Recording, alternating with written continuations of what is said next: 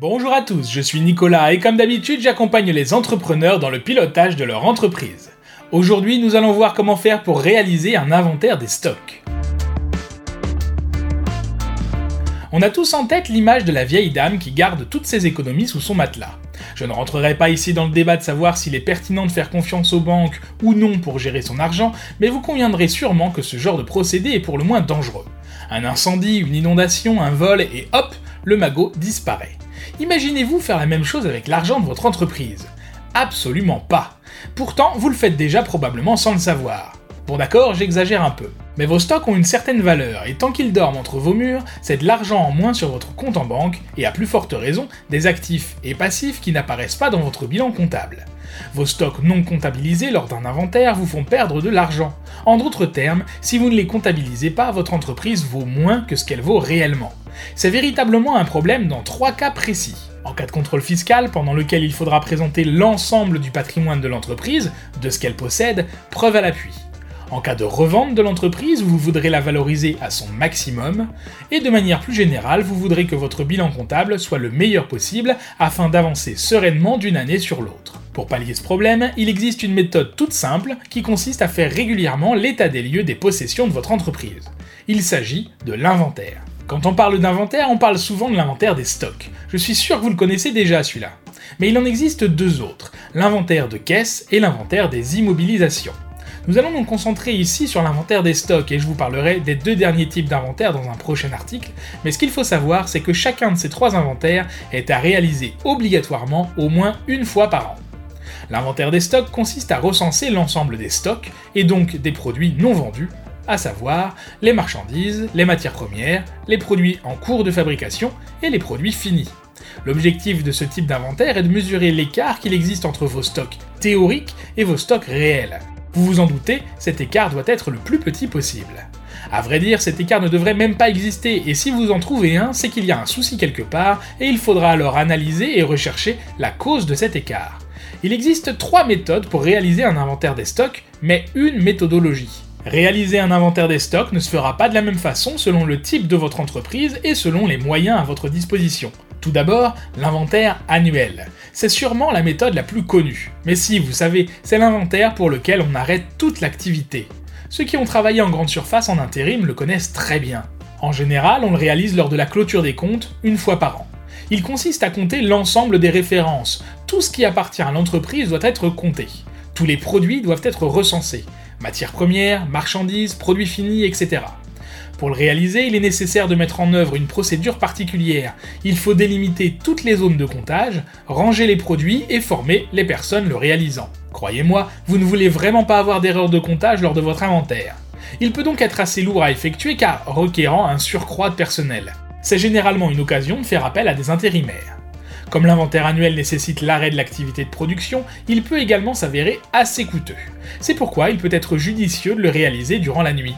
Ensuite, l'inventaire permanent. Pour celui-ci, il vous faut être bien équipé en matériel informatique. En effet, comme son nom l'indique, cet inventaire permet de connaître les stocks de votre entreprise en temps réel. Et comme son nom ne l'indique pas, cela se fait grâce à un logiciel de gestion d'entrepôt, ou de gestion des stocks. En tout cas, c'est fortement recommandé. L'idée ici est d'enregistrer le décompte des quantités restantes en stock de chaque article à chaque fois qu'un article entre ou sort du stock. Vous imaginez le faire à la main dans un beau cahier? Moi non plus. Cette démarche est particulièrement utile pour les entreprises disposant d'un nombre important de références. En obtenant une vision continue des marchandises disponibles, cet inventaire permet d'éviter les ruptures de stock. Enfin, l'inventaire tournant. Si vous ne souhaitez pas faire votre inventaire uniquement une fois par an, mais que vous ne voyez pas non plus l'utilité de le faire en continu, la troisième méthode vous conviendra peut-être mieux. L'inventaire tournant nécessite de réaliser des comptages périodiques et planifiés plusieurs fois par an. En clair, il vous faudra classer les produits selon la fréquence à laquelle ils seront comptés. Par exemple, les produits ayant la référence A seront comptés chaque mois, ceux qui ont la référence B le seront chaque trimestre, enfin les produits de la référence C seront comptés chaque année ce sera à vous de déterminer les références selon la valeur des stocks ou bien des écarts d'inventaire.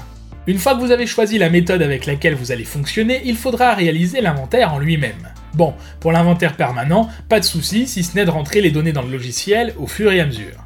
Pour les deux autres, il va falloir compter à la main. En théorie, c'est simple, il suffit de compter les produits que vous avez en stock. Mais voyons en pratique les étapes à suivre pour procéder à un inventaire. Tout d'abord, et avant de songer à envoyer vos équipes dans les frigos et les réserves, voici quelques conseils de préparation pour un inventaire efficace. Un stock bien rangé permet un comptage plus facile et moins d'erreurs de gestion. Si vous rangez les rames de papier dans trois placards différents, comment vous rendre compte à quel moment il faut en recommander? Vous tombez en panne ou vous commandez trop De même, il est bon d'éviter de trop multiplier les lieux de stockage. Quand on en a partout, on en oublie forcément.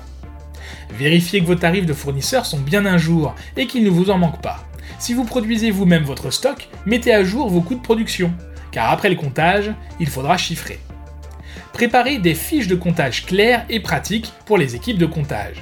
Il faut au moins y indiquer le lieu de stockage concerné, le produit, le fournisseur et surtout l'unité de comptage. En effet, le chiffrage ne sera pas le même si vous comptez en grammes alors que sur la facture le prix est au kilo. Autant bien compter dès le départ pour éviter des erreurs de chiffrage. Pendant que vous comptez, le stock ne doit pas bouger, ni entrée ni sortie. Pour certaines entreprises, cela doit alors se faire en dehors des heures d'ouverture aux clients. Peut-être devrez-vous fermer une matinée ou une journée. Pensez-y.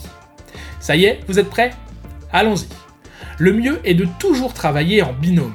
Ainsi, une personne va compter et l'autre va noter. Cela permettra d'éviter les erreurs. Et rappelez-vous, on veut toujours éviter les erreurs au maximum quand on fait un inventaire. Donc, vous fournirez à chaque binôme une feuille de comptage, comme je l'ai indiqué il y a quelques instants. Rien de bien sorcier, sur cette feuille figureront, en plus des informations déjà mentionnées, une colonne avec la quantité de stock par article constatée par le système informatique, et une colonne vide afin de pouvoir noter manuellement la quantité physique réelle.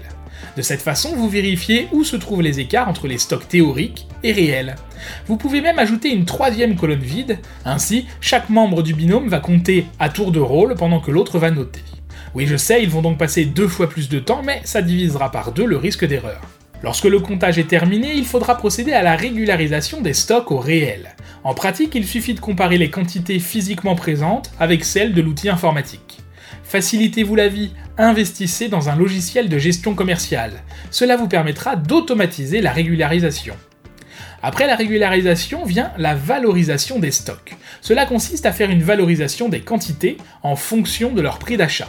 Il existe différentes méthodes de valorisation des stocks, telles que la CMUP, pour coût unitaire moyen pondéré, qui est adapté pour les entreprises stockant des marchandises non périssables, la PEPS, premier entrée, premier sortie, adapté pour les sociétés commercialisant des denrées périssables, et la DEPS, dernière entrée, premier sortie, adapté pour des produits spécifiques acquérant de la valeur au fil des années.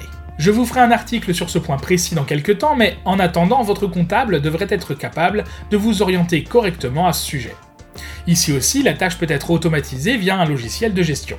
Voilà, vous savez tout ce qu'il y a à savoir sur les inventaires de stock. Abonnez-vous à la newsletter si ce n'est pas déjà fait et recevez chaque mardi une fiche entrepreneur qui vous permet, en un coup d'œil, d'améliorer votre pilotage d'entreprise.